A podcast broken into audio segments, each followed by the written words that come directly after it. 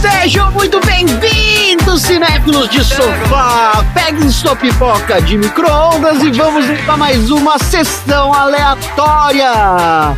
Nesse podcast, a gente sorteia uma trilogia, Surreal isso. premia categorias improváveis do cinema e analisamos temas do qual não temos nenhuma qualificação para falar sobre, como paixão à primeira vista, dentes cariados e trens voadores. Eu sou Tonzeira e Marina. Eu? Você vai comprar um carro. Tá. O que é que o carro tem que você fala? Isso aqui é fundamental. Ele tem que ser vermelho. Olha aí. É, clássico. André, Hum. conta pra mim, se você pudesse adivinhar, assim, o que, que você acha que significa a sigla EFOM? E-F-O-M de Maria. EFON É. é o estado de formigamento ocular monstruoso. é quando seu olho coça loucamente. Tá bem. Ô, Dudu, Oi. Se você chegasse num salão no faroeste lá, que bebida que você pediria?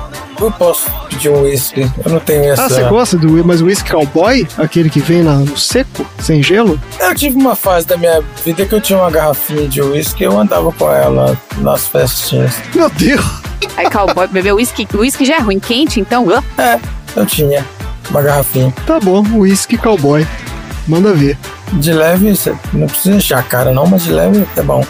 Tom, qual o efeito especial do cinema que você viu que você achou mais tosco de todos? E o que eu acho sempre mais tosco é gente sangrando. Hã? Quando espirra sangue, sabe? Explode sangue? Não, mas um que você viu e falou assim que é uma merda inacreditável, o efeito, sei lá, uma cena. Nossa, o que é uma merda inacreditável, apesar de ser um dos meus filmes favoritos, é quando o cara do cassino, do Poderoso Chefão, leva um tiro no olho. E aí jorra sangue. que sai um, sangue alaranjado do olho dele. E o sangue alaranjado, e ele é clarinho. Puta que pariu, parece que tá espirrando tangue. Tem um que eu acho muito tosco, que é no aquele filme Vingador do Futuro, que o Schwarzenegger, ele tá disfarçado de velhota. Ah. E ele vai passar numa no raio-x. Aí os caras, né, sacam que ele tá disfarçado, e aí ele tem um esquema lá que ele tira a máscara, né, da velhota. Só que na hora que ele tira a máscara da velhota, é um boneco de cera que tem embaixo. Você vê claramente não é o Schwarzenegger, então o cara tem nada a ver com o cara. É muito tosco. É isso Já era tosco na época, quando eu vi a primeira vez eu já achei tosco, mesmo assim eu achei legal o filme. Isso aí. E, então é isso. Vamos tentar colocar um pouquinho de milho de pipoca no trilho do trem, esperar ele passar e com o aquecimento ver se sai em alguma coisa. Se sair, vai estar tudo sujo de óleo, tá? Só pra avisar. É complicado, gente. Óleo de motor. I do not understand you. Oh, baby, please, don't you come back no more. O que quer, forasteiro? Ah, eu quero. Um prato de torta? Não, obrigado. Ele gosta de comida enlatada. This is madness! This is... Sessão aleatória. What?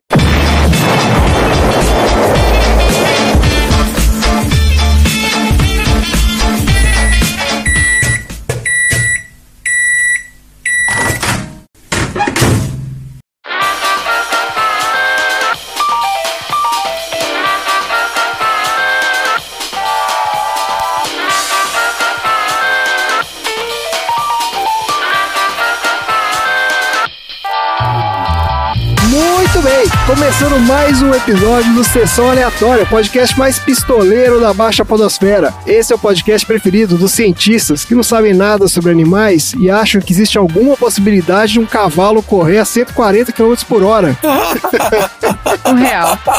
Puxando um carro, né? puxando um carro de, sei lá, uma tonelada. Ai, meu Deus, porque aqui no Sessão Aleatória a gente tem o nosso especialista em bichos, aí, ó. O Dudu tá aí pra evitar a gente fazer esse tipo de né, tosquice. Não, vai matar os cavalos, coitado. Então aqui você aprende a não perder tempo com esse tipo de idiotice. Ó. Por exemplo, no episódio 53 do Brilho Eterno de Uma Mente Sem Lembrança, a gente tem uma aula sobre elefantes. No episódio 39 do Tropa de Elite 2, a gente aprendeu sobre a queixada. No episódio 14 do Liga da Justiça, a gente falou sobre os maiores farejadores do mundo animal. E no episódio 56 do Luca, a gente teve um game show animal onde a gente passa vergonha, né? Porque a gente não lembra de nada disso que o Dudu falou nesses episódios todos. tá tudo aí nos episódios anteriores do Sessão Aleatória. E antes da gente entrar no nosso episódio, vai aqui aquele recado para você que não conhece o nosso podcast. Esse aqui é pro cara que sacou o celular para tirar a nude para mandar pro conge, né? Clicou errado e começou a tocar o Sessão Aleatória. O Sessão Aleatória tem duas partes. Na primeira parte, a gente fala sobre o filme da semana, sorteado de uma lista, sorteado, entre aspas, de uma lista, conversa sobre as nossas opiniões e impressões e traz curiosidades de produção e bastidores. E na segunda parte, a gente fala sobre assuntos aleatórios inspirados pelo filme. Então, se você não viu o filme, ou você viu e não gostou do filme, não tem problema nenhum, porque aqui, né, o filme é só o início. E os assuntos aleatórios é que são o nosso prato principal. Agora, a reputação de aleatoriedade desse podcast está por um fio. Eu juro que eu fiquei assim. Isso aqui, ó. Pra quem não tá vendo, eu tô fazendo um. um- um- tô apertando um dedo no outro, assim. Eu fiquei isso aqui de fazer esse sorteio de novo e fingir que o sorteio não aconteceu. Então, a credibilidade já está altamente abalada dos episódios anteriores. Mas a gente tá botando a credibilidade em xeque, aí é foda. Pois é, então, é porque a gente tá seguindo a lei do, do sorteio e o sorteio tá sacaneando com a gente. Porque foram três sorteios diferentes. É um algoritmo, né não? Às vezes é, ué. Não. é o algoritmo, é porque o sorteio a Marina faz num aplicativo, não tem como sair. Ele não sabe o que, que saiu da última vez. Para esse terceiro episódio, eu apenas fui a mão do destino. Pois é, ó. Ouvintes, esse filme de hoje, ele veio da lista de filmes do Tom. E quando a gente dá a nossa lista de filme, a gente dá quatro filmes, ou seja, tem 25% de chance de cada filme sair. Falamos sobre isso no último episódio, sobre as chances. Tinha 25% de chance de acerto e 75% de não ser ele. Isso, 75. E aí eu sorteei e saiu ele. É. O que não podia acontecer, o fato do Tom ter colocado esse filme na lista foi para que nós fôssemos duvidar, para que a aleatoriedade desse podcast entrasse em xeque para com os nossos ouvintes. Porque não devia estar nem na lista. É, o Tom brincou mesmo com o negócio aí. Então, Não, mas ô Tom, você sabia que a gente ia fazer os outros dois? não. Tem uma agenda, claro que sabia. Sabia. Claro que sabia. Contando toda a história, a gente tem a nossa organização, certo? Isso. É, E da mesma maneira como a gente estuda muito para trazer conteúdo, a gente também se organiza muito bem para fazer todos os nossos programas, certo? Exato. Muito bem. Tem uma agenda com quatro filmes pro futuro já pra desgravar, ué. A gente tinha a nossa agendinha e começou aquele lance de De Volta pro Futuro 1 ser justamente o primeiro. Depois, por coincidência, foi o número 2. Não, não, não, não, não.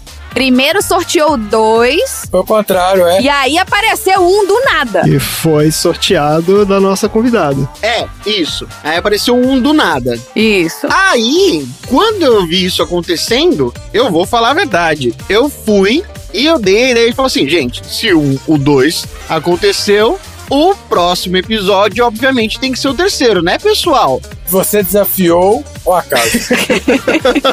Aí fui criticado abertamente. Foi mesmo, ouvintes. claro, não pode. Recebi áudio de 10 minutos falando onde já se viu, brincar com as expectativas. Eu falei, tá bom, então vou dar quatro filmes aqui. Aí escolhi quatro filmes e aí o que aconteceu? A mão do destino agiu e escolheu esse filme. Tá bom. Eu vou conversar com o nosso departamento de sorteios. Surreal. Surreal. É, foi inacreditável mesmo. Dá pra gente printar as conversas depois e publicar isso aí, porque foi surreal mesmo. Inclusive vai ser o print do da imagem do episódio. tá, tá bom. Pode ser mesmo, hein? Seguido do print que eu mandei. Ah, não, ah, não, ah, não. Isso aí. Três vezes porque é uma trilogia. Tá bom, vamos lá então. Ah, o filme de hoje, todo mundo já sabe, é De Volta para o Futuro, parte 3. Conclusão do grande clássico né, do cinema mundial, essa trilogia aí maravilhosa. Então, já que a gente já falou do 1 e do 2, os deuses do cinema foram lá, meteram a mão no nosso baldinho de pipoca e sortearam esse filme aqui. Então vamos falar do filme. De Volta para o Futuro 3 é um filme de 1990 dirigido pelo Robert Zemeckis com roteiro do Bob Gale. O filme é estrelado pela mesma galera que já fez os outros filmes lá. Ó, tem o Michael J. Fox que volta de novo como Marty McFly, e como antepassado dele, o Seamus McFly. Tem o Christopher Lloyd como Doc Brown, tem a Lea Thompson como a Maggie McFly e o Thomas F. Wilson como Buford Tannen. Mas tem gente nova no elenco também, ó. Esse filme tem a Mary Steenburgen como a Clara Clayton. Como vocês sabem, a gente tem, né, o nosso maravilhoso quadro Viu Não Viu, a gente já falou, né, dessa galera toda aí. Vamos falar então da tiazinha do café. Você viu ou não viu? Não, eu vou falar aqui da Mary Steenburgen, ó. Ela entrou no filme, nesse filme aqui. Verdade. Então é o seguinte, quando ela entrou pra fazer esse filme, ela já era uma atriz consagrada, ela era ganhadora de Oscar já. Ela ganhou um Oscar de melhor atriz coadjuvante pelo filme Melvin e Howard, 1980. Agora, os filmes que a gente viu dela foram o Philadelphia, de 93, filme lá com o Tom Hanks e o Denzel Washington. Ela tá no A Proposta, de 2009. Esse é com a Sandra Bullock e o Ryan Reynolds. Eu acho que é aquele que ela... Nossa, esse filme é fraquíssimo. É, uma comédia romântica horrível. É, que ela casa com o cara pra. Como é que é? Porque ele é canadense, ela quer ir pro Canadá, não é um negócio assim? É, tem a ver com documentação de imigração. Ela vai perder o visto dela. É isso mesmo. E aí ela tem que casar com alguém, e ele é funcionário dela, e finge que vai casar, e aí aquela coisa de comédia romântica. Um filme ruim, como todos os filmes do Ryan Reynolds. Todos os filmes do Ryan Reynolds. Todos. Até Deadpool? Todos. Todos. Então generaliza demais o negócio. Imagine você daqui, aleatórias, uma linha. Numa ponta, a gente tem Denzel Washington e Kate Winslet. Na outra ponta, nós temos Ryan Reynolds. É o Lanterna Verde? Você achou zoado? Nossa senhora. Olha aqui, ó. Ela tá no filme recente, ó. Ela tá no filme mais recente do Guilherme Del Toro, que é O Beco do Pesadelo. Esse filme é com Bradley Cooper e a Kate Blanchett. E ela tá nos streamings aí. Eu quero ver esse filme. É, parece legal, parece bem legal. E ela também fez várias aparições em séries de TV, ó. Ela fez a Catherine Hale no Justified. Alguém viu esse Justified? Não. É um de faroeste também. Tá? Com certeza que não. Ó, ela tá no Orange is the New Black Eu vi. e Quem quer? ela é a Delia Powell. Não lembro ninguém de nome. Olha aí, não lembro. E aqui, ó, tenho certeza que você viu, Marina. Ah, é Dorama? Bingo do sessão aleatória aí, ó. Não, é o Law and Order Special Victims Unit. Certeza que eu vi. Esse aqui tem que botar também no, no bingo. Tan, tan, tan, tan, tan, tan, tan. Tan, tan. Ai, meu Deus. Agora, a gente não viu ela em grandes pérolas do cinema. Eu vou aproveitar que a pauta aqui tá enxuta hoje, que a gente já não aguenta mais falar desse filme. vou falar alguns filmes aqui, ó. Ela tá no A Mulher do Açougueiro, de 1991. Ah, Esse filme é com a Demi Moore e o Jeff Daniels e é sobre uma clarividente que se casa impulsivamente com um açougueiro, muda-se para a cidade de Nova York e causa um impacto positivo nas pessoas que encontra, mudando o seu futuro. Eu fiquei lembrando dessas banquinhas de clarividente que tem aqui no meio da rua, é pra todo lado esse negócio. Aí tem mesmo? É mesmo? Tem, eles colocam no- na calçada, eles colocam uma plaquinha, tipo assim, leia a mão, não sei o quê. E tem uma mesinha com as cadeirinhas. Você senta ali, eu acho que a clarividente, né? Adivinha que você tá lá fora, porque ela é clarividente. Ela sai do lugar dela e lê sua mão ali, faz, sei lá, alguma coisa assim. Olha só. Pelo menos é educado. Não é igual aqui perto de casa, no viaduto do chá, que você tá andando normal, que se você não andar com a mão no bolso, eles pegam sua mão, começam a ler sem você nem pedir, depois fala, 50 reais. é pior que é mesmo. A gente também não viu a Mary Steenburgen no Energia Pura, de 1995. Esse aqui eu vou ler a sinopse do MDB, porque é a mais incompreensível de todos os tempos. Eu vou ler na íntegra para ver se vocês entendem aí que filme é esse. Um gênio de nível surpreendente, que é educado em casa e evitado após a morte de seu último parente, mostra aos moradores inconscientes da sua cidade sobre a consciência da conexão e a generosidade do espírito. Ah, não. A consciência do inconsciente, do consciente. Ah, tô muito perdida.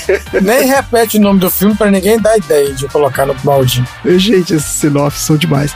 E só pra fechar, então, aqui, ó, a gente também não viu ela no Com a Corda no Pescoço. Esse filme é de 78. A sinopse é a seguinte: Devido à falta de homens depois da Guerra Civil, uma pequena cidade do Velho Oeste permite que uma jovem solteira com segundas intenções salve um ladrão de cavalos da forca ao se casar com ele. Eles precisam lidar com sua antiga gangue, o xerife, o banco e um com o outro. Não tem nada demais nisso aqui, na verdade. A gente já ouviu coisa muito pior, né? Só que a curiosidade é que esse foi o filme de estreia dela no cinema. E a outra curiosidade é que esse filme é dirigido pelo Jack Nicholson. Olha aí. Esse foi o segundo de três filmes que ele dirigiu na vida. E foi um fracasso completo de bilheteria. Além disso, tá nesse filme também o Danny DeVito, o John Belushi e o Christopher Lloyd. Tá lá também. Olha, ser uma comédia idiota, então. É uma comédia idiota, de faroeste. É isso mesmo. Então, de repente, fica de curiosidade aí, ó. Pode assistir esse com a corda no pescoço. Você vê qual é. E tem o Jack Nicholson no filme também. Ele faz o protagonista. Será que é tão ruim assim? Será que é ruim? É, diz que foi um, um fracasso. Não significa que é ruim também, né? Pode ter sido fracasso e pode ser bom. Eu não acho que seja, mas. É. Vamos lá então. A sinopse do MDB do De Volta pro Futuro 3. Preso em 1955, Marty McFly descobre a morte do Doc Brown em 1885 e deve viajar de volta no tempo para salvá-lo. Sem combustível disponível, os dois devem descobrir como escapar do Velho Oeste antes que Emmett seja assassinado. É isso mesmo, né? Ok, check. Check. É isso aí. O que acontece é o seguinte, o filme começa no mesmo ponto onde o segundo terminou. Né? O Marty está em 1955 de novo, que ele acabou de resolver o enrosco lá do Almanac com o Biff. Só que antes que ele conseguisse encontrar o Doc de 85 para voltar para casa, o DeLorean é atingido lá por um raio. Logo em seguida chega um entregador lá da Western Union, ó, o Product Placement rolando aí, ó.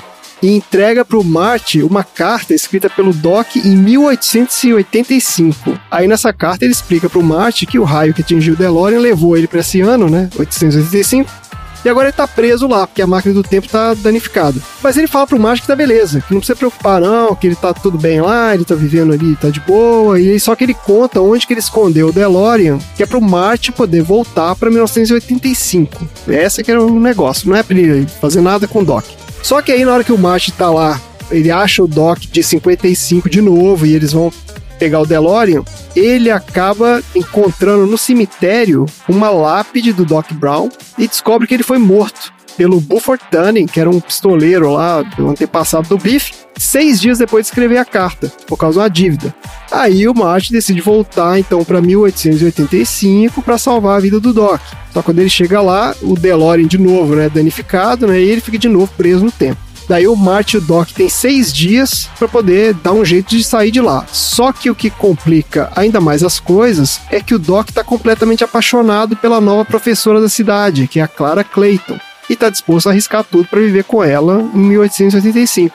O Marty precisa então convencer o Doc a abandonar o seu grande amor e voltar para 1985 antes que seja tarde demais. E é isso o filme. É isso aí. Vamos lá, Marina, o que, que você achou? Eu acho assim, né? Sabe quando você lava a roupa? E aí você torce a roupa? E aí você distorce a roupa, mas você fala, não dá pra torcer mais. Aí você torce mais e sai aquelas gotinhas da foi esse filme, assim, tipo, né? Você acha que já deu? Forçou, sabe? Daqui a pouco era De Volta pro Futuro 4 é uma aventura espacial. Ele vai pro futuro e aí, numa estação espacial, tá todo mundo morando em Saturno porque a água da Terra secou.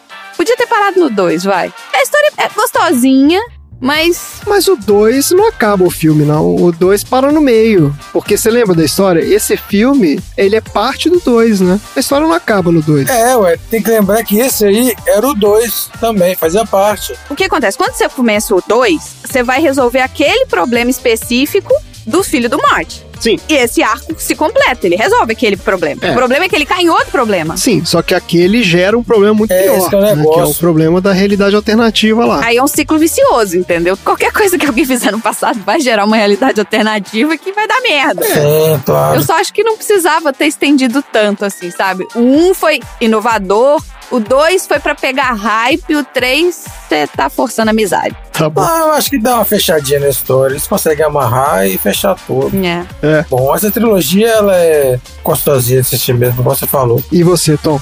Você achou? Você que foi o indicador do filme aí. Eu tive esse mesmo sentimento que a Marina disse, mas eu entendo completamente que foi o fato de você ter assistido três filmes em seguida. É, Tem isso também, né? Quando você vê um depois do outro, É, chega no terceiro já não tá aguentando mais, né? Você fala, chega desse negócio. Eu não precisei assistir o primeiro, mas é um sonho de filme. três filmes com exata mesma fórmula. Isso. Não há Christopher Nolan que aguente. As mesmas frases, né?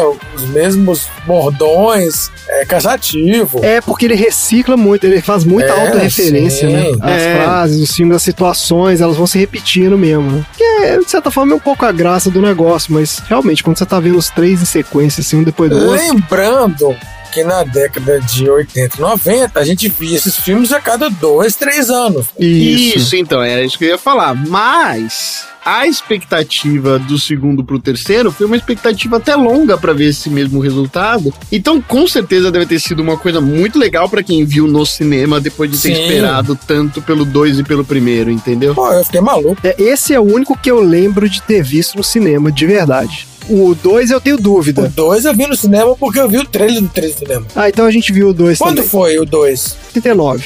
E o 3 de 90. O 1 é que a gente não viu. Eu acho que eu vi também. Eu não lembro de ter visto o 2 no cinema. O 2, né? A máquina do tempo do final, ela virando um trem, né? Eu lembro claramente disso no cinema. Se foi o que ficou marcado pra mim. Não, mas eu lembro do filme acabar e, tipo assim, logo depois passar o trailer. Foi é, exatamente o que isso aconteceu. mesmo. É, eu- a gente viu o 2 Isso também. aí eu não esqueço. Mas olha só, vocês estão falando negócio da fórmula, fórmula, e eu concordo, tem isso mesmo, ele repete muita coisa. Mas esse filme, ele é um pouco diferente dos outros dois, né? É. Ele é até um filme mais sobre o Doc do que sobre o Marty. O Marty ele é É, meio o um... foco meio que virou pro Doc mesmo. Isso é É, verdade. exatamente, assim. E como eu já falei, eu falei lá quando a gente tava conversando sobre o primeiro filme lá com a Fabris, eu falei isso. Eu falei que esse filme, o Marty, ele é o protagonista, mas ele não tem um arco de personagem.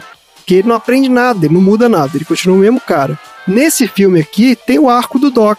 Que ele é um cara super racional e super cartesiano e né, tá sempre preocupado com as consequências de tudo. Aham. E quando ele se apaixona, ele muda, né? E ele passa a ser Tipo Exatamente. assim, cara, é isso mesmo, a vida é isso aqui, vamos deixar rolar e não sei o que, vai lá, entendeu? Vai viver sua vida, eu quero viver minha vida aqui e tal. E, quer dizer, tem essa diferençazinha narrativa aí também. Então eu acho que ele não é tão formulaico assim, não. Apesar dele realmente reciclar, né? De novo, os temas estão lá, os caras estão lá.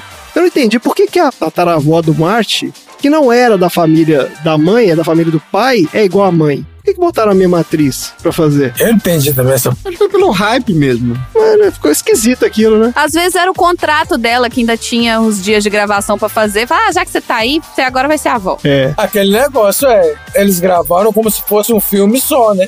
Então usaram ela. É. É, já tava lá mesmo, né? Faz aí. Achei meio esquisito. Mas tá aí, então é isso, né? Fechou o- a trilogia. Tem muita gente que acha que essa é das trilogias mais fechadinhas do cinema, é muito elogiada e tal. Eu não sei. Eu gosto muito do primeiro filme, muito mesmo. Acho que é um filmaço. Esse 2 e o 3 aí, eu realmente não sei, viu? É mesmo. Fiquei com a sensação também de que não, não precisava, não. Acho que foi. Tem ideias interessantes, mas. É, eu não sou fã de trilogias. Ah, Eu acho legal, porque eles mostram o passado, o conflito do passado, e a ideia de mostrar o futuro era inovador, Era inovador, é verdade. Na época isso foi bem inovador mesmo. né? Até o hoverboard lá, aparece até o final do filme, né? Salva eles, então assim, é, é interessante. É. E esse terceiro não tem tanta coisa muito icônica assim, né? Tem, Ele ficou mais ali o lance da historinha mesmo. Tem a, a- a locomotiva. tem a cena icônica Ah, em que o Dr. Brown apresenta os filhos dele. por que, que aquela cena é icônica? Vocês não sabem disso? Ah, não, não, não, não, não, não. Esse é meu troféu aleatório. Oh, não, esse é o meu troféu aleatório. Então vai ser três troféus aleatórios igual. Olha a briga, olha a briga do troféu aleatório. Eu sabia que esse, esse troféu aleatório eu nem escolhi. Então não vou pular essa parte, só vou falar aqui uma coisinha que eu vi aqui de curiosidade, que sabe aquela festinha da galera lá, os capial lá? Uma festinha de dançar, não sei o quê? Sim, os caras tocando ali. A bandinha que aparece ali é o ZZ Top. ZZ Top, sim, claro. Esse era o meu segundo troféu aleatório, caso ele se repetisse. Esse já foi. Eu tenho que encontrar meu terceiro troféu aleatório. É que eles falam que mentes brilhantes pensam igual. Great Minds Think Alike. Isso, isso aí.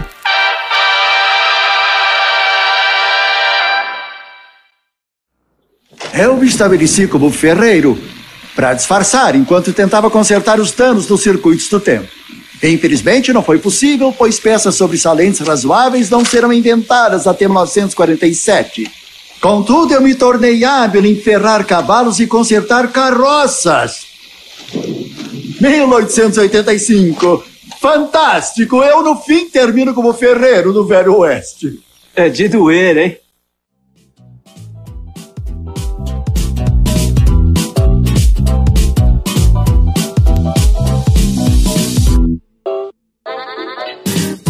Então, gente, vamos falar um pouco aqui do. Se é que ainda tem alguma coisa pra falar de bastidores desse filme aqui, vamos ver se tem alguma coisa ainda pra falar. No episódio anterior a gente falou, né, da história de como é que as duas continuações foram feitas, né, que na verdade era a mesma produção, foi lançada em duas partes.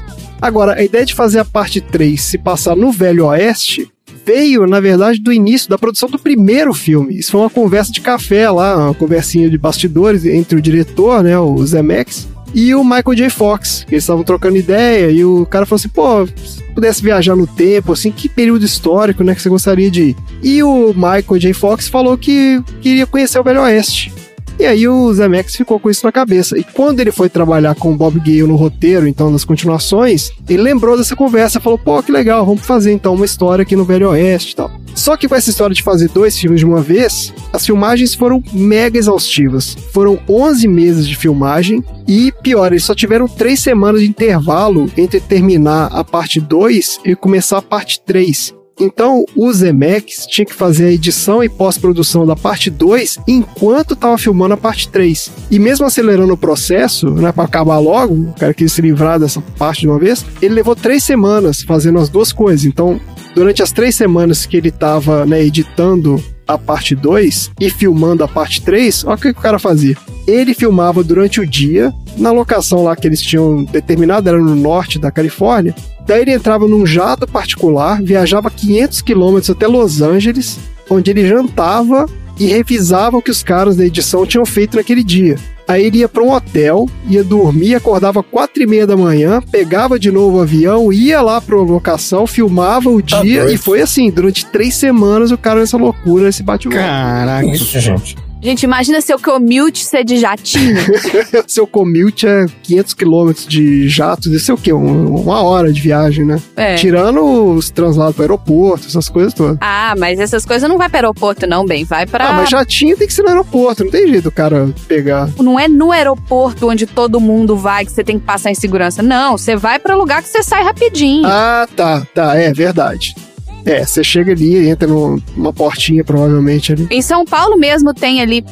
Ô Tom, como é que chama ali aquele lugar? Campo de Marte. Campo de Marte. É de lá que saem os helicópteros, vários jatinhos, é tudo de lá. Ah, entendi. O cara não precisa ir pra Não. Guarulhos pegar o jatinho. Tá bom, olha só, aí uma curiosidade aqui, ó. O papel da Clara Clayton foi escrito pra a Mary Steenburgen, pra atriz mesmo.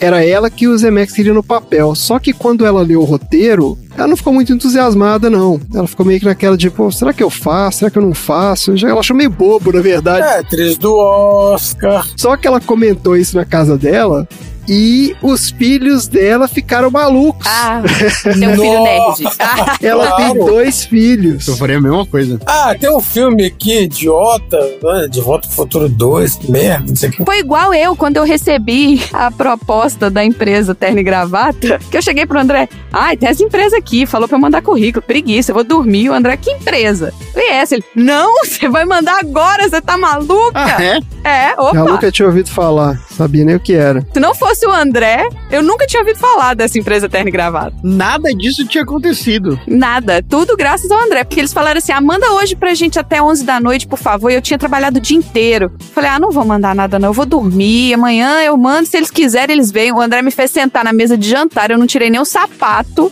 Tive que preencher lá os negócios no site da empresa. Olha aí, não estaríamos aqui. Não estaríamos É, aqui. isso É, e no caso dela foi isso também. Certamente ela comentou isso lá no jantar e os filhos dela ficaram malucos lá, alucinados pelo filme. Falaram, não, você vai fazer, faz de qualquer jeito esse negócio e tal. E aí ela foi lá e fez o filme.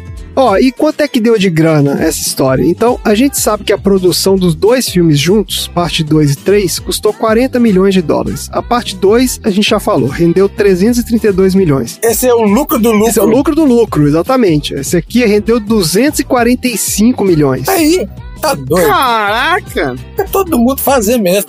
Eu tô falando, a gente viu o filme no cinema e o trailer chamou pra ver o outro. Foi isso mesmo. É. Os caras já botaram ali falando, ó, espera mais um pouco aí que vem outro filme. Isso. Acaba com o cliffhanger, não sei o que. É, é isso aí, galera. Quer É, ver o troço mesmo. foi pensado, né? Foi, não foi de bobeira. Ainda teve um rumor que ia ter um 4 ainda na época, eu lembro disso. Na escola lá, no recreio. quê. No Tá recreio da falando. escola. Isso é o que mais rolava no recreio da escola. Formação de qualidade. Sempre tinha isso. Era Robocop 4. É, essas maluquices. Não, essas maluquices E a galera rolavam. viajava nesse negócio. Só que olha só, esse filme aqui foi o que teve o menor faturamento dos três, o que não tá ruim, né? Porque, né, mesmo sendo menor, foi ainda um faturamento muito bom. Mas as críticas também foram mistas. né? Vários críticos elogiaram como um fechamento satisfatório para a história, inclusive vários falando aqui que acharam melhor que a parte 2, mas muitos apontaram que o filme foi pouco ousado, que repetia um pouco a fórmula dos outros e que a roupagem de faroeste não ajudou muito. No final das contas, De Volta para o Futuro se tornou uma das mais icônicas e lucrativas franquias do entretenimento mundial. Além dos três filmes, teve também uma série animada para TV, que teve duas temporadas, em 91 e 92. Alguém viu isso? Eu não fazia ideia. Passava na, na Globo. Acho que sim. Passava Sim, sim, sim, De sim, Volta sim, para o sim. Futuro? Eu não lembro disso. Tinha- é, era focada nos meninos. Ah, No Júlio e no Verne. nos meninos filhos do Doc Brown. Ó, teve brinquedo no parque da Universal em Orlando e um no parque de Osaka. Eu fui, eu fui. Você foi no brinquedo? Como é que era o Opa! brinquedo do De Volta para o Futuro? 1997. É, inclusive fala aqui que os dois já fecharam, ó. Já não tem mais, não. Já. Quando a gente foi em 2014, já não tinha mais. Já não tinha. Como é que era o brinquedo? Era um simulador, você entrava num DeLorean e era um simulador 3D. Sabe aquele simulador que a gente foi da Millennium Falcon? Star Wars? É. Sim. É igualzinho, só que não é tão grande. Era um DeLorean que cabia, sei lá, oito pessoas, quatro e quatro, Ah. que ficava sacudindo e com a tela passando 3D, entendeu? Ah, legal. É. Esse aí eu não ia ter medo de ver, não. É, mas tinha um aviso do lado de fora, eu lembro direitinho, falando assim: ah, não pode entrar se você tiver problema cardíaco, não pode entrar se tiver grávida, não pode entrar isso, aquilo. Toda vez que tinha esses avisos, você não entrava nas coisas, não. Olha, eu vou te falar, eu não entrava, porque assim, isso já dispara a minha ansiedade num nível. eu acho que se o cara não colocasse essas placas, mas eu lembro que eu li uma que o cara falava assim. Se você tem claustrofobia, não entre. Eu entrei É. em pânico, eu já tava no corredor do negócio. Eu vou morrer aqui dentro. não tem como. Então, assim, como é que o cara põe essa placa lá dentro do brinquedo? Põe do lado de fora, então, né? Tivesse que só vai em paz. É, vai nessa, vai que é legal. Vai que é legal. Divirta-se. Mas não. Diversão garantida. Ou então assim, peça para o seu acompanhante ler esse disclaimer. Pô, bota lá que se você tiver problema cardíaco, você vai morrer, não sei o que. Aí eu já vou, né? Pô, daquele jeito.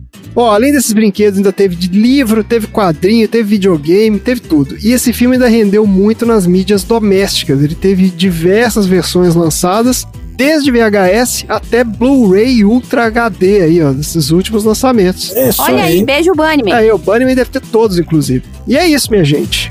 Bora pro troféu aleatório? Bora! Bora pro troféu.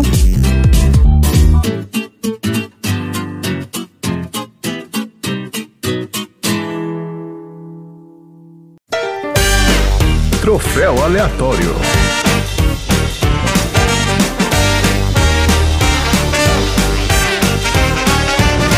Vamos lá então. Troféu aleatório para De Volta para o Futuro 3. A gente já deu, né? Spoiler de tudo quanto é troféu aí. É, agora Então não tem vamos lá, graça. Tom. Você já falou quais são todos os seus troféus aí? Tem algum ainda aí pra você dar que a gente não sabe? Ou como é que é? Não, não, não, não. Deixa os outros falarem que eu, enquanto isso, procuro o terceiro. Nossa senhora. eu já tenho quatro que eu já ia pedir o terceiro, mas o terceiro também foi o mesmo do segundo, então não adianta. Vai ser o quarto troféu. Eu, deixa eu falar o meu então. O meu Vai é lá, diferente. Dudu, qual é o troféu aleatório? O meu é o troféu Realismo Fantástico de Veículo Futurista Invisível, Ah. que vai pra cena dos índios. Quando aparece um carro na frente dos caras, eles Cagaram. Ignoram completamente, né? cagaram pro carro. É. Cagaram pra um objeto metálico que apareceu do É nada, uma coisa que nada. completamente diferente de tudo que eles tinham visto na vida. Cagaram. Índios Blazer. Tem um realismo fantástico aí, ó. Desblazer. Foi invisível pros caras. Não, e quando ele aparece, ele faz um carnaval, né? Porque É isso. raio laser pra todo lado e não sei o que, eles não tá nem aí, não. Tá beleza, é isso mesmo. E aí ele começa a voltar de ré e tal. Os caras não param pra. Tipo assim, para, velho. Que porra é essa? É porque eles estavam sendo perseguidos por ainda ter uma cavalaria atrás, você viu? Então, tudo bem, eles estavam sendo perseguidos, mas mesmo assim, Não, eu concordo. se você estiver sendo perseguido e parar um ET na sua frente, vai causar alguma coisa diferente na sua reação, vai ser um pouquinho diferente. Tá certo. E você, Marina, qual é o seu troféu aleatório? O meu troféu surpreendendo um total de zero pessoas é o troféu Tira a mão daí, menino! Que vai pro filho do Doc, né? O ator que começa a, a sinalizar. Ele faz dois sinais na- no momento da cena, que um é o vem cá e o outro é apontando pras partes baixas dele. Nossa, isso é demais, Essa né? cena é muito boa. Olhando pra câmera. Uma das cenas mais icônicas do cinema universal. é inacreditável isso. Exato. E assim, não tem uma explicação pra isso, mas o que a especulação diz é que assim, a gente tá falando de uma cena que tava envolvendo crianças entre 6 a 8 anos de idade, que é mais ou menos a idade que o ator, que é o Daniel Evans, tinha naquela época. Ah. E aí, o que acontece? As gravações duravam muito tempo e tava muito tempo sem ter um bathroom break, sem ter um- uma parada pra ir no banheiro. Ah. Então, o que dizem é que, na verdade, ele tava sinalizando que ele precisava muito fazer xixi. Ah, Olha aí. Mas com aquela cara. interpretação fofinha do negócio. Aí é que tá, se você olha a cena toda, porque todo mundo repara na hora que ele tá apontando assim, e olhando. Então ele devia estar apontando e sorrindo no sentido assim, eu tô na cena. Mas olha, eu preciso ir no banheiro.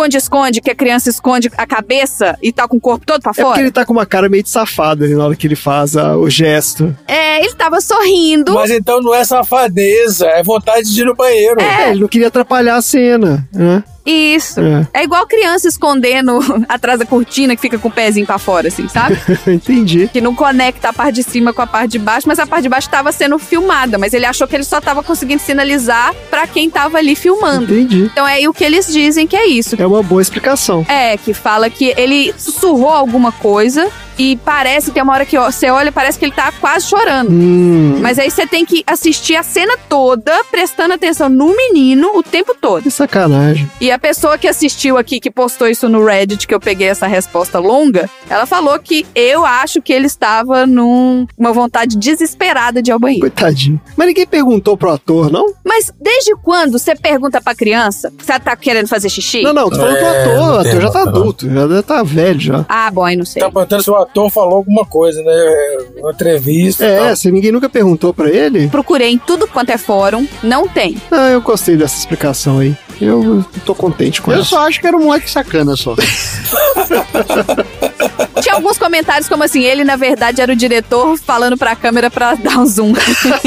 Ele é o menino que tem um macaquinho nos batutinhas, Marina. Sim, Os Batutinhas é um dos meus filmes favoritos, de todo o universo. Eu já tentei botar várias vezes, nunca foi sorteado. Eu nunca vi isso, não. Fala pro Tom colocar, porque o filme que ele põe é sorteado. É, que comigo dá certo. E aí, conseguiu achar algum troféu aleatório aí? O meu troféu Grease Ah, vai para o Michael J. Fox, ah. que faz, no final das contas, do primeiro até o terceiro filme, o personagem de O Adoledu. É isso, exatamente. Olha aí. Exatamente. Porque ele dá uma envelhecida ferrada do primeiro pro terceiro. Dá sim, dá mesmo. Ferrada, ferrada, ferrada, ferrada. Mas isso foi uma coisa que me incomodou desde o primeiro filme. Cara, eu olhei pra ele e falei, Adoledu.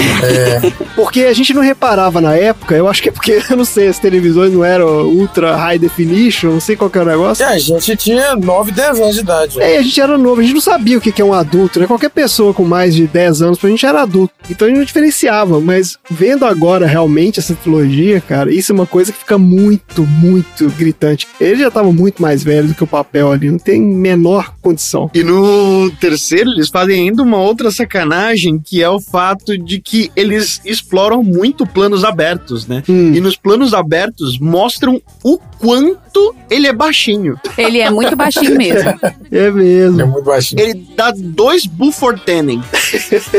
É o Bulford dá dois dele. É isso aí. É o cara muito pela metade, assim. Muito, muito, muito. É engraçado, porque na época ele era o, assim, o meu ideal de adolescente. Mas Quando eu tiver 15 anos, eu quero ser igual o Michael J. Fox. E ele devia ter uns 30 ali, né, cara? Eu não tinha 15 anos, pô. Eu não sei que idade que ele tinha, não procurei não, mas ele, pô, certamente ele tava mais perto dos 30 que dos 15. É. Ai, gente, excelente. Eu vou dar aqui também um troféu pro Marty McFly. É o troféu de repente 30 de dancinha do Michael Jackson vinda do nada. Que é naquela cena que o Nossa, Buford, do nada. Verdade. né, começa, dança, dança, e vai atirando ali, e ele começa a mandar um moonwalk ali e tal, e começa a cantar Billie Jean, né? Aquela cena é demais também. E é isso, gente. Quem vai entregar esses troféus aleatórios aqui? Crianças correndo pra ir no banheiro. Boa. tá bom. Beleza, vai ser entregue por crianças correndo pelo banheiro. Marina, a gente tem algum recado hoje? Eu gostaria apenas de ressaltar que esse podcast é muito comprometido com a aleatoriedade a que ele se propôs do momento da sua criação e que o fato de ter saído de Volta pro Futuro 1, de Volta pro Futuro 2, de Volta pro Futuro 3, como três filmes seguidos, eu não sei como explicar, mas foi uma coincidência. Eu ainda tô aqui com os números pra jogar do último episódio e eu vou jogar porque depois desses três filmes seguidos eu posso jogar esses números, certeza que eu vou ganhar. Eu ia falar o contrário, que na verdade ia falar pro Marcelo, Marcelo, esquece bolão de fim de ano, que a gente já gastou a sorte toda aqui nesses três sorteios nossos aqui. Exatamente. já era. Surreal. É isso aí, o nosso programa ele é idôneo. A É. gente só tramou o filme duas vezes. Eu sou testemunha disso, eu só vou dar um meu testemunho aqui, porque eu coloquei Batman Begins e na época lá que sorteia, foi um dos primeiros filmes que a gente fez, né? E também zoaram pra caramba, ah, não sei o que, Batman Begins, mas depois disso eu botei o Cavaleiro das Trevas umas cinco vezes no sorteio e nunca saiu. Então eu já parei de colocar também. tá? Só vai sair agora quando for o Maldinho, porque, né? Mas tá aí. Beleza, gente, então é isso. Vamos então para os assuntos aleatórios. Bora pros assuntos aleatórios. Bora.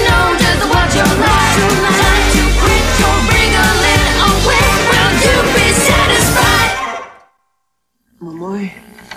Mamãe, é você? Vamos, vamos. Esteve dormindo durante quase seis horas. Eu tive um pesadelo horrível. Eu sonhei que estava. Eu sonhei que estava no faroeste. Estava sendo perseguido por índios. E um urso. Ora, está são e salvo aqui no Rancho McFly. Rancho McFly? Ah! Ora, você é minha. É minha. É minha. Quem é você?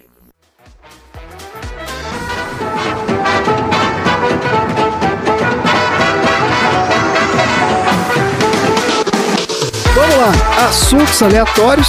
Começando hoje com o Dudu. Qual é o assunto aleatório da semana? Na semana passada, o meu assunto terminou mais ou menos pela metade ali. Eu falei que o assunto ia ficar para um próximo episódio e Chegou. chegou a continuação. Você fez uma pauta só e dividiu em duas? É isso? Fiz uma pauta só dividida em duas. Você tá aprendendo com o diretor do De Volta pro Futuro. Exatamente. E agora nós temos a continuação da história dos efeitos especiais. Aí, maravilha, vamos lá. Aí faz a musiquinha de aquela blu, blu, blu, blu, pra gente voltar no passado e lembrar que a gente parou na década de 30, onde o cinema ainda era mudo e os caras criaram muita coisa, inventaram muita coisa e começaram ali com os efeitos especiais. Já que você tá falando de década de 30, cinema mudo, efeitos especiais, vou lembrar aqui que a gente fez um episódio sobre luzes da cidade, né? Sim, E lá tem umas cenas de efeitos especiais maravilhosas também do Charles Chaplin. mas exato, É. exatamente. O Chaplin também usava muitos recursos. Olha só, então, ó, apesar então do cinema estar ali atraindo o público naquela época, na década de 30, ainda não havia uma tecnologia que permitisse a gravação e reprodução de sons de maneira sincronizada com as imagens em movimento. Certo. Então, para incrementar isso aí um pouco a exibição, geralmente era alguma música que era tocada em paralelo à exibição da película. Era uma pessoa que ficava sentada no piano, né? Ao vivo, o cara tocando exatamente no teatro lá. Ao vivo, é, tocando a musiquinha lá. E aí, os filmes começaram a precisar parte possui diálogos. Nos filmes antigos, as falas eram mostradas por meio de frases e cartazes, né, intercalando as cenas, mas as coisas que precisavam ser ditas com parte de uma narração, eles não podiam usar, porque não, não saía o som. Mesmo quando o cara falava, você via a boca dele mexendo e ninguém ouvia nada. É, você fazia meio que uma leitura labial ali, e aí vinha um cartazinho falando o que o cara falou, né? Pro público impossível fazer leitura labial e tal. Até É. algumas cenas eles conseguiam colocar esses diálogos, mas você não pode encher de diálogo também, que aí acaba o filme. É, fica interrompendo o filme toda hora. Vira um livro, né? Você ficar lendo na tela. Exatamente. E aí, esses grandes criadores voltaram a tentar desenvolver alguma coisa que colocasse som né, nos filmes. E aí voltou o Thomas Edison, que ele, cara, era amante da indústria cinematográfica. O cara tá lá desde o começo. E aí ele inventou o primeiro gravador e reprodutor de áudio da história. E aí, com outros profissionais, eles foram juntando ali os apetrechos deles, né, as criações, para tentar fazer alguma coisa ali que misturasse a imagem com o som. Certo. Então, o dispositivo que ele criou foi o cinetofone. Hum. E foi misturado um fonógrafo do Edison com o cinetoscópio de um outro cara chamado William Kennedy, que era o engenheiro-chefe dessas empresas do Thomas Edison. Então, o Edison fez um fonógrafo, o William fez um cinetoscópio e eles juntaram e fizeram o cinetofone. Certo. Só que a concepção do Thomas Edison ainda é que aquilo ali seria para consumo individual e não para exibições coletivas, o aparelho dele. Só que como o cinema é um espaço grande que cada vez ia agregando um número maior de pessoas nas salas, esse silentofone, apesar de ter sido muito importante, né, porque é o primeiro aparelho mesmo que reproduz som e sincroniza, e existe só um dele que foi feito, né, no final do século XIX ainda, mas ele foi importante, mas ele não atendia né, ao tamanho da sala, ao público. É, um protótipo. O cara inventou um protótipo, mas o troço não era reproduzível, né? Não era prático fazer. Sim, era um protótipo. E aí outras pessoas começaram a desenvolver outros produtos para poder exibir os filmes. E aí criaram o fonorama, o clorofone Hum. e o fonocinema theater. Só que o problema de todos esses era a facilidade da perda de sincronia do som com a imagem. Além disso, a falta de amplificação para aqueles espaços que eram muito grandes. Certo. O público não conseguia ouvir, né? quem estava lá no fundo não conseguia ouvir. E além disso, o limite de tempo de reprodução do som não passava nem de 5 minutos. Ah, tá. Então, enquanto eles estavam desenvolvendo essas coisas, era aquilo que você falou. Botavam um pianista lá e o cara ficava reproduzindo o som e tocando durante o filme e tal, não sei o quê. E às vezes eles conseguiam, é, algumas cenas, né, saiu um somzinho ali. Então, eles estavam mesclando a música, né, do pianista com os sons que eles estavam conseguindo desenvolver por 5 minutos. Uhum. Certo. Com o passar do tempo, o pessoal começou a criar dispositivos capazes de reproduzir sons pré-gravados na extensão e no volume desejados para agradar os espectadores e evitar, né, que toda vez o cara tivesse que contratar um músico para tocar no filme. Isso é claro que barateou demais né, a exibição. Certo. Então, a mais importante dessas invenções foi feita pelo Dr. Lee DeForest, que fez uma série de criações relacionadas a áudios de filmes. Ele fez um dispositivo eletrônico capaz de amplificar sinais elétricos e, por consequência, sons. Aí ele abriu sua própria produtora e passou a entregar ao público milhares de vídeos curtos contendo som amplificado e sincronizado perfeitamente com as imagens em movimento. Hum. Esse sistema foi desenvolvido por três alemães e ele gravava sinais de áudio no próprio filme em que as cenas eram registradas. Certo. Então, com esse sistema então do Lee Forest, né, a sala de cinema então compravam né, o dispositivo e aí o cinema foi ficando cada vez mais atrativo para o público. Olha só, uma outra coisa é a gente falar também da adoção de imagens coloridas. Então, olha só, a junção do som com a imagem colorida culminou na era de ouro do cinema. Só que essas produções coloridas, elas existiram praticamente desde sempre. Então, desde lá do Méliès, ele já tinha técnicas para produzir filmes coloridos. Mesmo quando era complicado demais, demorado, trabalhoso e caríssimo, no começo ele fazia coloração quadro a quadro dos filmes e exibia com uma limitação de cores, né? Não tinha todas as cores. E esses filmes coloridos eram disponibilizados para quem pagava mais caro também. Eles custavam mais caro, né? Então o ingresso era mais caro também. É, você podia ver a versão preto e branco, a versão colorida. Tipo IMAX. Tipo IMAX, é. Tipo IMAX. É. Agora tem um que é um que projeta o filme do lado. Vocês já viram isso? Do lado? Ah, tem tela do lado também, né? É. Olha. Tela do lado. Então tem a tela da frente, né? A tela normal. Tem periférico agora. Isso, e tem uma visão periférica. Então tem duas telas gigantes aqui do lado. Interessante. Putz, mas aí tem que ficar olhando pro lado. Então, é, aí é que tá o negócio, né? Se isso é bom ou não, mas, por exemplo, aí o The Batman, no último aí, já saiu nesse formato. Ah, sabe quem vai fazer isso? Quem vai usar isso? James Cameron no Avatar. Vai. Ele vai telar o cinema todo. Até em cima. Eu também acho. Ele vai fazer em cima e embaixo também. Eu também acho. Porque vai ser debaixo d'água o, o Avatar. Nossa, vai dar uma. Vai ser submarino. Vai ser um negócio inacreditável. É. Não, mas ele assiste o filme em pé? Você olha pra baixo, pra você ver o que tá passando embaixo de você. Vai tá passando um peixinho ali. É, mas se você prestar atenção que tem várias cadeiras, um pra cima e outro pra baixo, não dá pra ver nada. Não, é como se fosse um widescreen, mais wide ainda, só que como é uma sala fechada, ele vem pras laterais, entendeu? Eu acho que esse cara quer revolucionar e ele vai botar a tela 360 graus quase, viu? Praticamente. É, a única justificativa pra demorar tanto tempo pra fazer esse filme. Não, é, pois é. Vocês falaram nisso. Se demorar e for ruim, igual o Matrix 4, fica putaço. Eu nem consegui terminar de ver. Esse formato chama Screen X.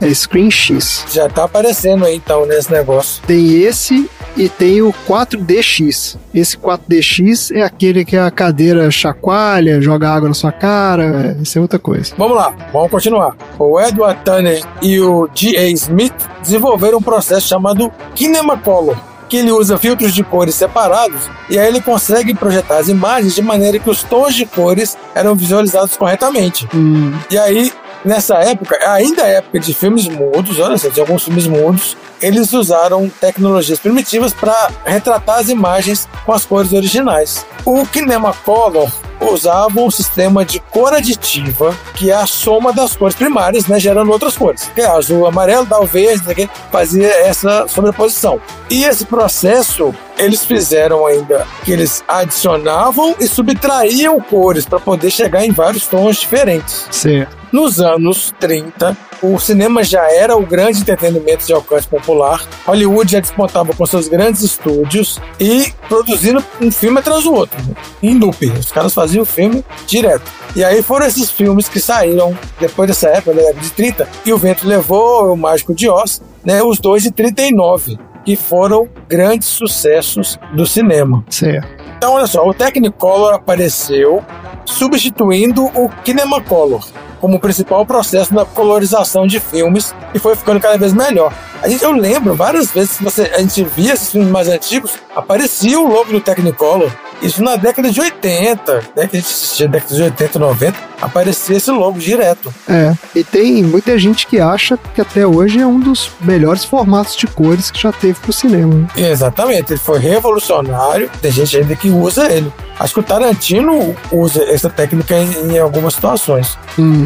Então eles desenvolveram uma câmera que prometia o registro de todas as cores, indo além do espectro de verde e vermelho nos processos anteriores. Lógico que os, os estúdios de cinema compraram a ideia e registraram né, imagens coloridas muito mais próximas à realidade e mais amigáveis à visão também. Não era aquela coisa cansativa. Não era aquela coisa tão saturada. E a Disney foi uma das empresas que adotou o Technicolor com mais afinco, levando as cores vivas né, para os desenhos animados né, produções. Tanto que eles ganharam um Oscar de melhor metragem de animação com os Três Porquinhos em 33 e já era Technicolor.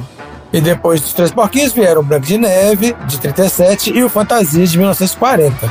Eles fizeram as animações com cores cada vez mais vivas até 1955. E aí essa tecnologia ela ficou ultrapassada. Ultrapassada entre aspas, que tem gente que ainda gosta dela, né? Daí pra frente, a gente vai ter desenvolvimento de efeitos de maquiagem, efeitos especiais mecânicos, que para mim são os que eu mais gosto, que eles são muito mais realistas, né? O ator tá interagindo com aquilo ali. E começou o desenvolvimento dos efeitos especiais computadorizados, né? Os efeitos especiais digitalizados. Então, assim, eu tenho isso, assim, de memória muito claro. Eu vi na televisão, não vi no cinema.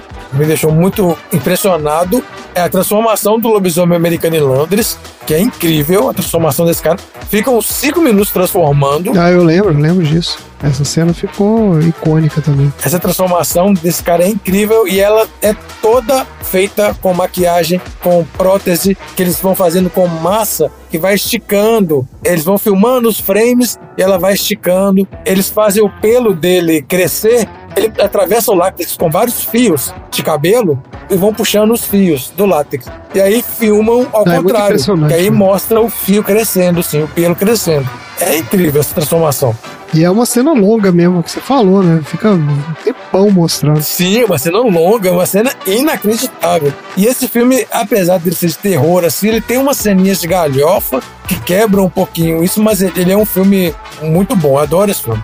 Um outro que me impressionou bastante foi o Alien, é aquela cena que o Alien, filhotinho, sai da barriga do cara lá, do... É a cena do jantar, né? Isso, a cena do jantar, que essa cena ela- foi gravada sem os atores saberem o que ia acontecer, Isso. pra dar mais realismo. A gente já falou disso, né? Falamos lá no nosso episódio do Alien. É, exato. Isso, falamos- essa cena é impressionante. E uma outra que impressionou também foi a que a gente comentou também do T-1000, né? Do Exterminador do Futuro 2. É. Ela já é mais digitalizada, tem umas um toques da, de- do Cameron já de parte digital, Isso. mas é, é- é o T-1000 se disfarçando é, de chão, ele, ele disfarça de chão, ele finge que é, É, chão. isso mesmo, vai, É vai, incrível. ele vai saindo do chão assim.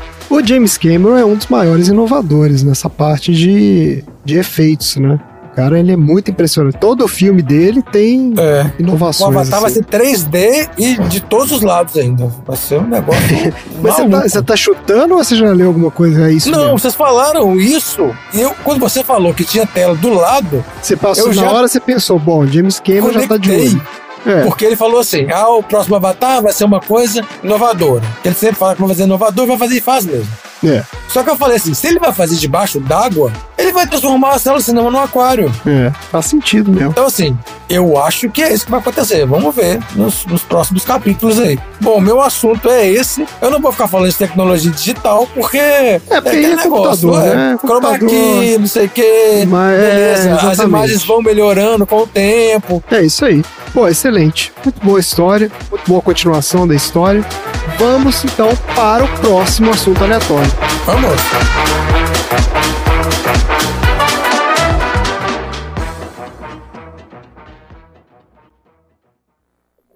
Eu tenho instruções claras para você não vir aqui, para ir direto de volta a 1985. Eu sei, doutor, mas eu tive que vir. Mas é bom ver você, Marty. Doutor, Marty vai ter que dar um jeito nessa roupa. Andando assim pela cidade, pode ser baleado. ou enforcado. Que idiota arranjou essas roupas? O senhor.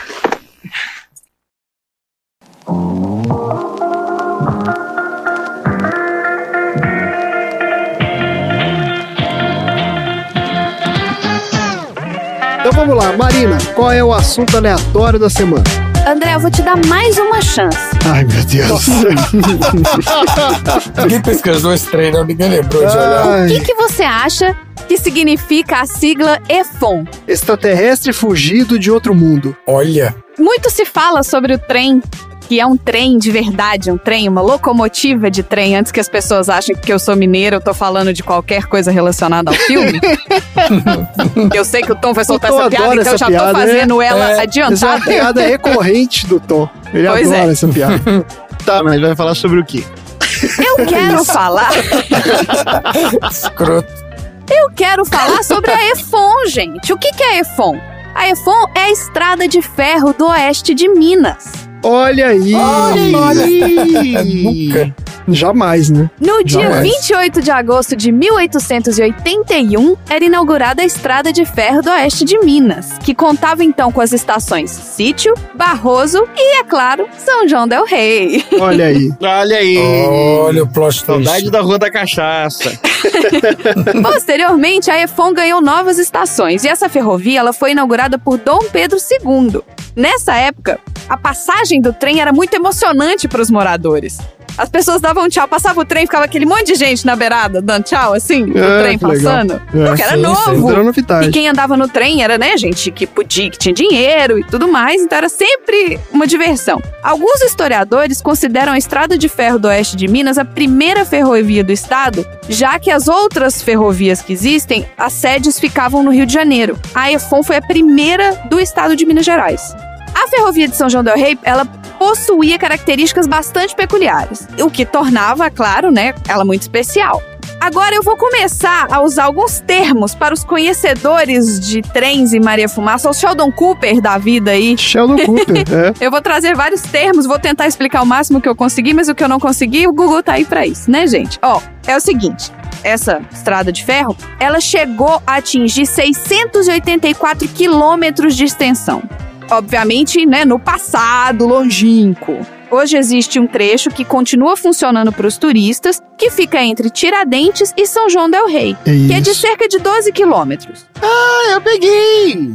Sim, e é percorrido em cerca de 50 minutos. É bem devagarzinho, é bem turístico. Só no ano de 2017, mais de 135 mil pessoas viajaram na Maria Fumaça. Em um ano. Caramba. Pois é. 500 pessoas por É dia. porque assim, a conta ida e volta como duas pessoas às vezes, entendeu? Então, Ah, assim, tá. pode ser que não seja tanta gente diferente assim. Quem anda na locomotiva a vapor que liga Tiradentes a São João del Rei e vice-versa, né, que ela é ida e volta, nem sempre sabe do longo caminho que existe por trás desses 12 quilômetros de trilho que restaram da longa ferrovia.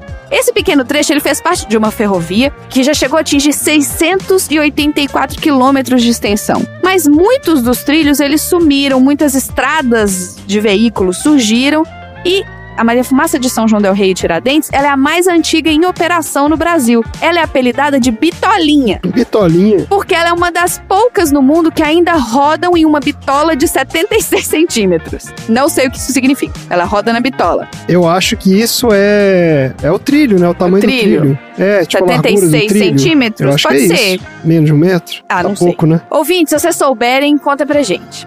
Falando um pouquinho da história, foi a descoberta de ouro e diamantes pelos portugueses que foi o catalisador dessa história toda. A exploração levou à ocupação do território que viria a ser transformado na capitania de Minas Gerais, gerando, claro, um intenso movimento populacional e, com isso, aquele desenvolvimento de povoados e vilas. Acampamentos viraram casas, capelas foram erguidas e viraram igrejas, né? Igreja em São João del Rio que não falta, tem uma em cada esquina. Nossa, tropeçou, você cai em outra. Porque já tinha saído de uma. A agricultura e a pecuária começaram a ser necessárias para que essa capitania formasse a própria rede de abastecimento interno. Mas ainda assim era preciso trazer suprimentos que vinham pelo mesmo caminho onde o ouro era escoado para os portos do Rio de Janeiro. Então existia esse caminho do ouro que ia de Minas até o Rio de Janeiro e existiu a necessidade dos suprimentos que viriam dos portos do Rio de Janeiro até Minas. Se o movimento da carga era do litoral para o interior, com a chegada de Dom João VI ao Rio de Janeiro em 1808, essa situação precisou se inverter, porque a vinda da corte causou uma grande expansão demográfica na cidade. Com isso, além de pedras preciosas, o Rio de Janeiro também começou a pedir de Minas alguns outros itens de subsistência, como algodão, açúcar, café, fumo, marmelada, banha, couro, gado, galinhas, porcos e Cachaça. Pão de queijo. queijo. Sem pão pão. de queijo. Não, não pão de queijo, queijo. Eu tô com fome.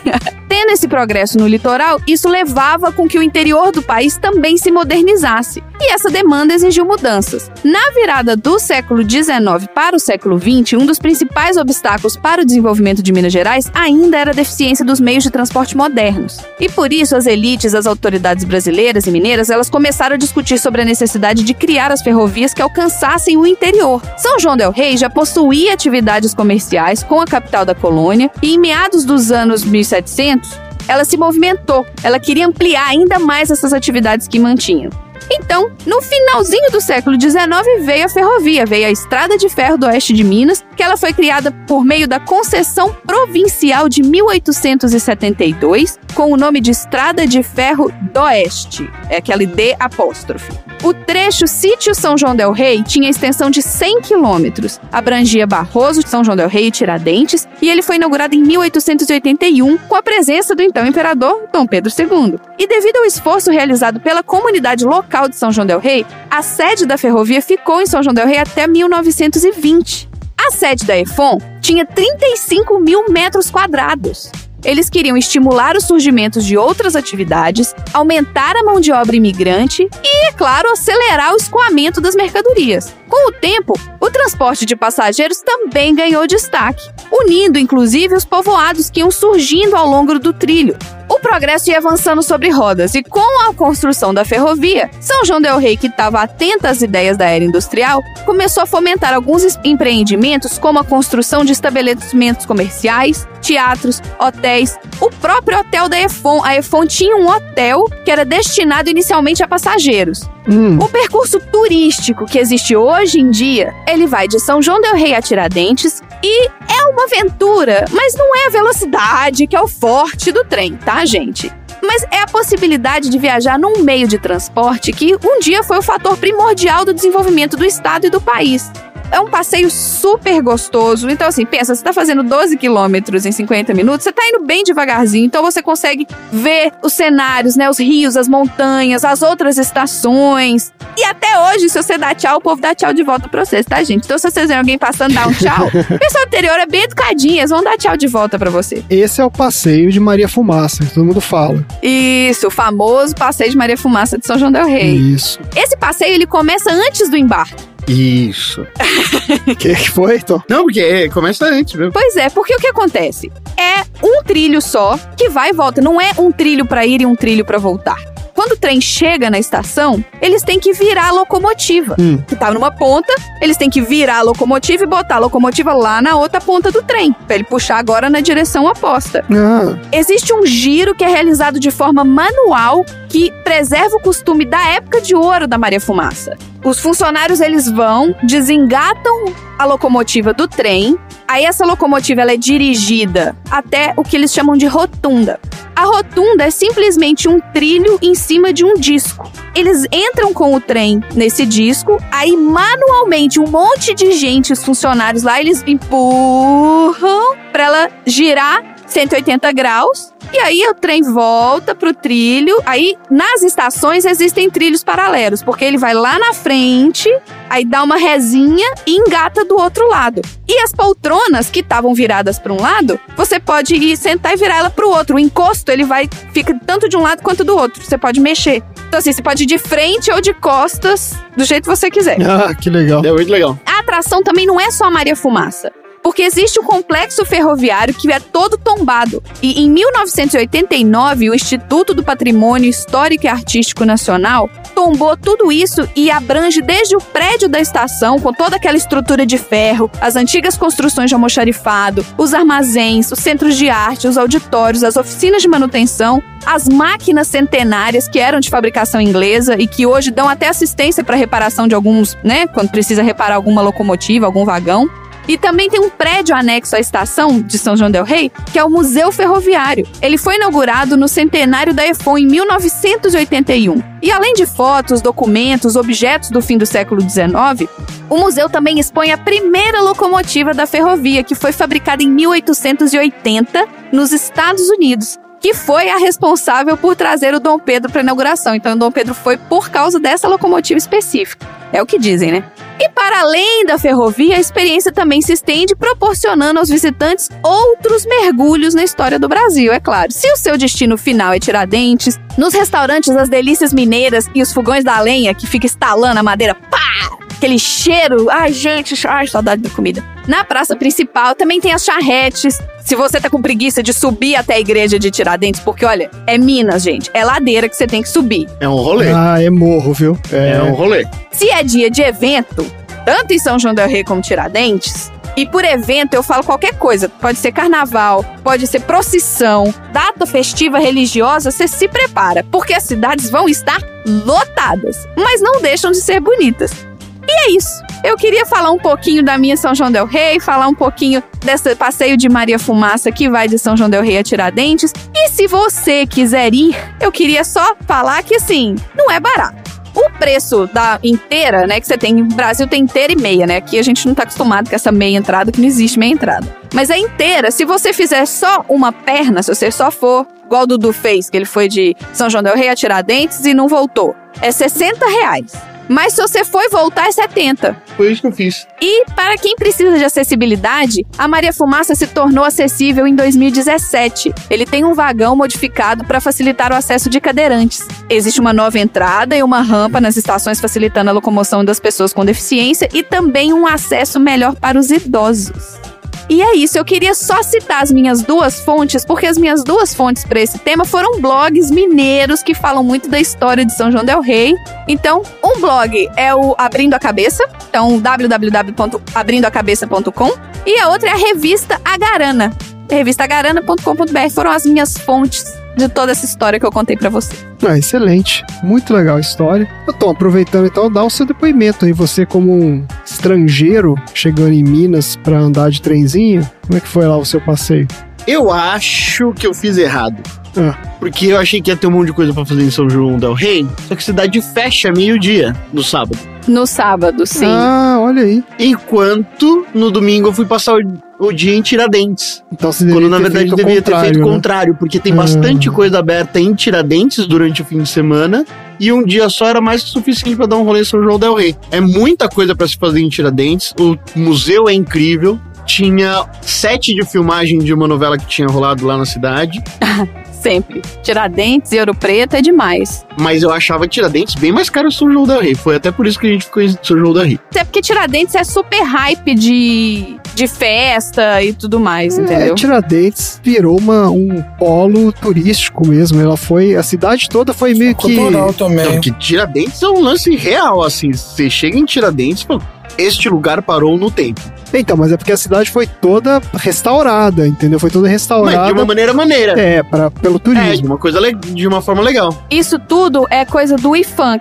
O IFAM não deixa você fazer nada. Só conservar. Por exemplo, a minha tia, ela mora numa casa no centro histórico de São João del Rei e ela não pode mexer na fachada da casa dela de forma nenhuma. E eles precisavam botar um interfone, tinha que pedir autorização no IFAM pra botar o interfone na casa dela, porque tipo, o povo tinha que gritar.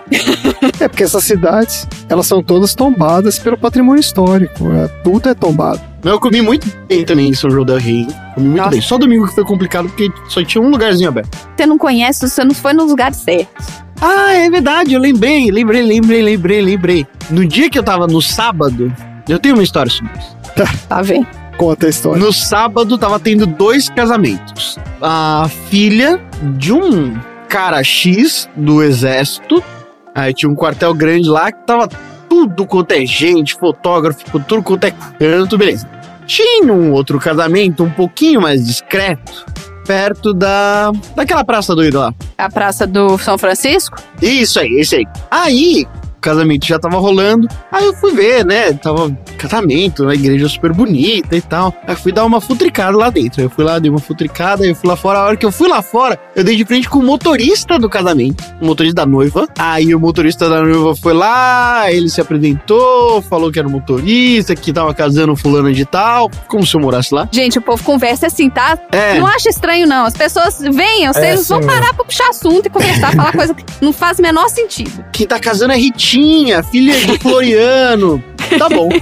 Aí ele me contou, menina, Hum, que ela, do caminho do salão até o, a igreja, ficou falando no celular com a mãe dela porque ela não queria casar. Ixi!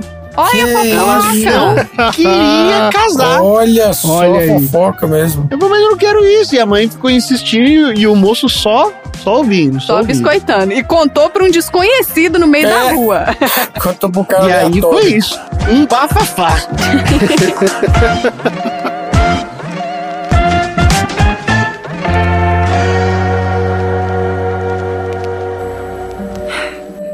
você acha que algum dia poderemos viajar até a Lua como viajamos pelo país de trem? Mas claro, Embora não por mais 84 anos e não de trem, teremos veículos espaciais, cápsulas propulsionadas por foguetes, aparelhos que criam enormes explosões, explosões tão fortes que. Que rompem a barreira da gravidade da Terra e enviam seus projéteis pelo espaço. Emmet, eu li esse livro também. Você estava citando Júlio Verne, da Terra à Lua. Você leu Júlio Verne?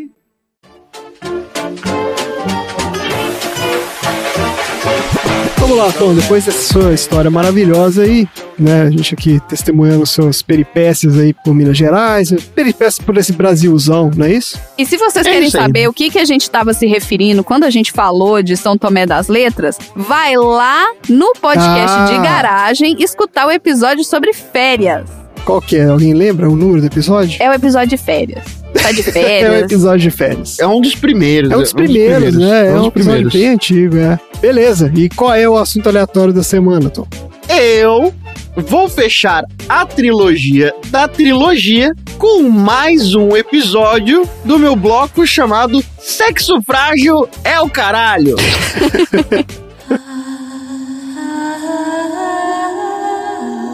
Sexo frágil? É o caralho. Your resistance made me stronger, made me the woman that I am today. So thank you. Eu já falei sobre outras duas importantes invenções que giraram em torno do filme e que foram feitas por mulheres e que ninguém sabia. Mas eu vou fechar com um que é o grande mote do filme. Tudo gira em torno dele, o carro. E eu vou falar aqui sobre outras importantes invenções que mulheres fizeram para aprimorar o automóvel como conhecemos hoje. Tá ótimo, vamos lá. A gente já teve dois então que foram muito importantes. O Kevlar, que ajudou bastante na redução do peso do veículo e na resistência dele. Eu falei também sobre alguns outros componentes do carro que foram importantes, como o Bluetooth do cello. E eu vou falar em ordem cronológica, a começar sobre a invenção da Berta Benz, que nada mais, nada menos é do que a esposa de Carl Benz, o dono da Mercedes. Ah, Benz de Mercedes-Benz. A Berta nasceu em 1849, numa época onde as mulheres não tinham acesso à educação do colegial para cima. E ela casou com um jovem engenheiro, o Carl, e ajudou e acompanhou tanto emocionalmente quanto financeiramente na invenção do automóvel na Europa. Só que naquela época, da maneira como o carro tinha sido desenvolvido, mais parecia com um triciclo, ninguém ficou muito interessado. Até que a Berta pegou os filhos dela, colocou dentro do carro e foi fazer uma viagem de longa distância. Sem que o Carl soubesse, ao longo da viagem foi testar o veículo e no meio da sua viagem foi fazendo alguns aprimoramentos nele, como o freio a fita. Porque o Carl, quando tinha feito o seu primeiro Benz, ele tinha um freio que funcionava como se fosse freio de carrinho de rolimã. Ah, E com o passar do tempo numa viagem de longa distância, a vai madeira né? desgastou e não alcançava mais o chão. O carro perdeu o freio. E ela, muito inteligente, foi lá e fez com uma fita de couro uma espécie de freio. Além de fazer outros diversos tipos, como um manche melhor para você fazer as suas curvas e também na diminuição do peso dos pneus, que na verdade eram umas rodinhas lá de madeira meio zoada. Certo. Tudo isso durante a viagem. Primeiro carro deles aqui é incrível. É esse Benz Patent Motorwagen. É isso é aí. um triciclo mesmo. É um triciclo. Só que a motor, né? Não- ela não- acho que ela não pedalava aqui, né? Não, não, a moto. Depois disso, tem a invenção da Margaret Wilcox, que ela inventou nada mais, nada menos do que o aquecimento veicular. Em 1893, ela recebeu a patente por ter pego aquilo que era o calor que ficava acumulado no motor do veículo e criou um encanamento para colocar esse calor para dentro do carro permitindo que as pessoas viajassem dentro do carro, num período, inclusive, em lugares mais frios. Ah, climatização. É isso aí. Depois da sua invenção, acabou funcionando como inspiração para os ares condicionados dentro do veículo como conhecemos hoje. Sem lembrar em consideração que ela foi uma das primeiras engenheiras da época. Não era nem engenheira automotiva, era engenheiras da época. Uma outra invenção muitíssimo importante, que foi o limpador de para-brisa, que foram inventadas por duas pessoas, a Mary Anderson e depois aprimorada pela Charlotte Bridgewood. A Mary Anderson, durante uma viagem, passou por um meio de uma nevasca e isso dificultou muito o trabalho de conseguir dirigir. No meio da viagem, ela parou e desenvolveu um dispositivo que era uma madeirinha que ficava do lado de fora e ele era acionado como se fosse uma cordinha que atuava como se fosse o para-brisa de hoje em dia que a gente conhece. Certo. Uma borrachinha na ponta que ficava varrendo o vidro. A Charlotte Bridgewood foi quem olhou e falou: assim fica um pouquinho complicado. Em 1917, inventou o limpador de para-brisas elétrico, do qual você acionava e fazia a movimentação Ah. sozinha. Aí sim. E outra fundamental, que hoje em dia você não pode andar sem ele, literalmente, é nada mais nada menos do que o sinal de que você está freando. A luz de freio. A Florence Lawrence, que baita nome, Florence Lawrence. Numa viagem que ela estava tendo, não percebeu que havia um carro na frente dela que estava freando. Ela ficou indignada com o fenômeno de barbeiragem e pensou: como a gente vai descobrir a distância que tem alguém freando? Ela inventou simplesmente um mecanismo onde, assim que o carro pisa no freio, uma plaquinha na parte de trás do carro se levanta dizendo estou freando. Olha! Ah, que genial. Além disso, ela também criou o dispositivo que era a seta filha da puta. Que a galera não sabe usar até hoje, né? Até hoje, 110 anos atrás, ela tinha criado um dispositivo que também era uma plaquinha que funcionava indo pro lado conforme você virava o volante do carro. Certo. Obviamente ele não era um sinal antecipado, mas já servia de alguma coisa, né? Era melhor do que nada. Não, de certa forma é o que tem hoje também, né? Porque tem muito que você vai virando o volante e ele aciona automático a setinha. Quatro anos mais tarde, uma verdadeira invenção disruptiva. A Julie McCarroll estava andando pela estrada da Califórnia quando, de repente, um caminhão foi na direção dela. E ela morreu de medo porque ela não sabia o que as pessoas deveriam fazer numa situação como essa. Logo, ela não teve necessariamente uma invenção para o carro, mas foi ela que inventou a faixa que divide a mão e a via de onde você tem que dirigir. Olha! Poxa, foi ela que Caraca, inventou velho. que deveria ter uma linha no meio da rua que dissesse: pessoas que vão pra lá ficam na Vão direita, por aqui. pessoas que vão pra cá ficam na esquerda. Olha Aí alguém só. foi lá na Inglaterra e falou assim: não, aqui a gente vai fazer o contrário. Contrário. Você não Idiota. manda em mim. Você sabia que tem uma ponte em São João Del Rei que tem mão inglesa, Tom? Mas é só lá? Não, mas tem o no Só nessa ponte? É só nessa ponte que tem mão inglesa. Mas é, é relativamente comum você ter alguns trechinhos assim de cidade que tem mão inglesa, porque, né? Mas é uma ponte passando por cima de um rio. É só isso. É uma ponte que passa por cima de um rio. Essa ponte tem tipo 100 metros e ela é mão Mas tem que trocar de pista? Qual que é a Você explicação tem que, em vez de você abrir a curva pra virar à esquerda, você tem que fazer a curva fechadinha e ficar na pista na contramão, entendeu? Tem, tem alguma explicação? Eu só fiz, foda-se. A explicação é porque antes não tinha semáforo, né? Então era uma meia volta que as pessoas podiam dar, mas e aí não consertaram. Mas não tem nenhuma divisória igual tem hoje em dia se você for na, né, nas rodovias. É uma pista fazendo uma meia volta e outra pista. Não, é uma ponte. E aí seriam duas meias voltas pra quem tá vindo e pra quem tá voltando, mas é isso. Tem uma ponte mão inglesa, é só isso. Que maluquice. Ah, tá bom. Em 1926, quando tinha 21 anos de idade, a Catherine Blodgett recebeu o título de PhD em Física na Universidade de Cambridge. E 12 anos depois, ela inventou nada mais nada menos do que o para-brisa antirreflexo. Hum, porque antes disso, todos os vidros, quando estavam posicionados na luz do sol, faz igual o vidro normal de hoje em dia. Ele reflete a luz do sol contra os carros. Certo. Ela inventou um tipo de vidro que consegue absorver 99% da luz que passava nele, assim fazendo com que o trânsito não seja um monte de espelho um na cara do outro. Dando um saltinho importante, em 1970, o estúdio de design da Ford contratou Mimi Vandermolen para o time de designers.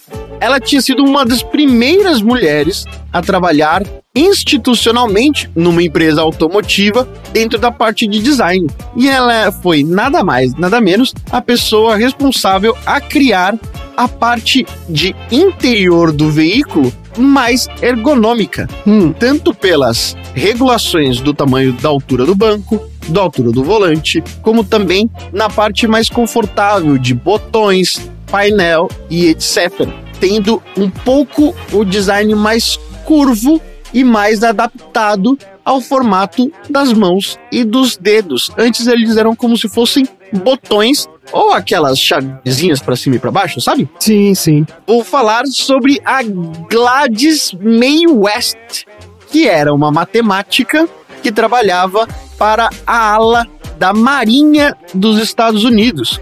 E ela era a gerente de projeto daquilo que era o CISAT. Hum, o CISAT foi nada mais nada menos do que o primeiro satélite a orbitar a Terra para fazer a mensuração do tamanho do oceano. Acontece que ela também precisava saber onde era que o satélite estava para conseguir fazer o tracking da evolução do projeto dela e do mapeamento do oceano, certo? Olha aí! My Global Position System. Aí ela nada mais, nada menos do que criou o Geosat, que é responsável até hoje por fazer os GPS funcionarem. Olha só. E para terminar, eu vou falar sobre a última inventora, que é a Marina, que criou o dispositivo que são pincéis que limpam para-brisa e o painel do carro. Ah, excelente. Essa é uma invenção muito revolucionária mesmo, gente. Isso. Qualquer um que entrava no meu carro sempre falava, gente, mas seu carro tá muito limpinho. Tornando o carro mais limpo do mundo. Você quer explicar o conceito aí, Marina? Já que.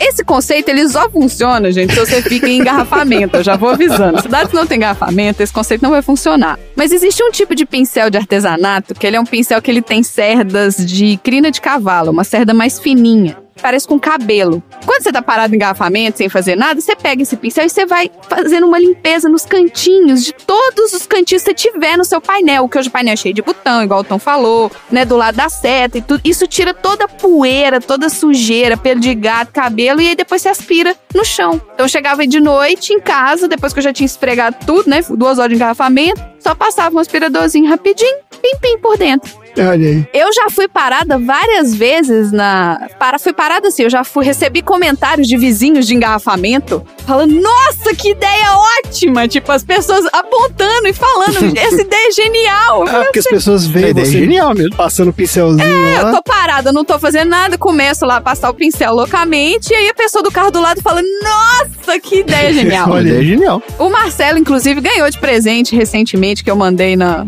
nas moambas dele. Eu mandei pra ele o pincel correto, porque ele me compra um pincel gigantesco, que é esse pincel de pintar parede. O Marcelo, não é pincel de pintar parede, vai arranhar seu carro todo. Aí eu mandei o pincel correto pra ele, agora ele deve estar limpando o carro corretamente, espero. É isso, encerramos com essa invenção maravilhosa aí, uma das grandes inventoras da atualidade. Vamos lá então, aprendizados. Eu aprendi que no final das contas eu acabei fazendo certo de não ter pagado só ida pra ir pra Tiradentes de trem. Eu aprendi que o James Cameron já sabe qual que é a tecnologia inovadora que ele vai usar no próprio filme, então vamos liberar esse filme aí antes que a tecnologia inovadora fique ultrapassada, por favor. E eu aprendi que se não fosse as mulheres, a gente estaria andando igual o Fred Flintstone, né? Andando com o pezinho, empurrando o carro com o pezinho, igual idiota. Freando com o pé, principalmente. Exatamente. acelerando. Então é isso, gente. Chega por hoje. Fala tchau. Tchau.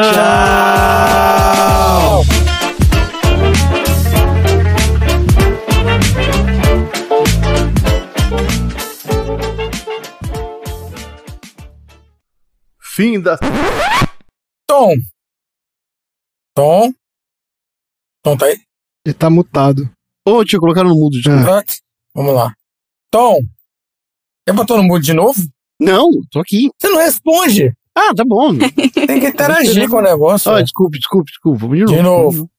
Tom. Uala!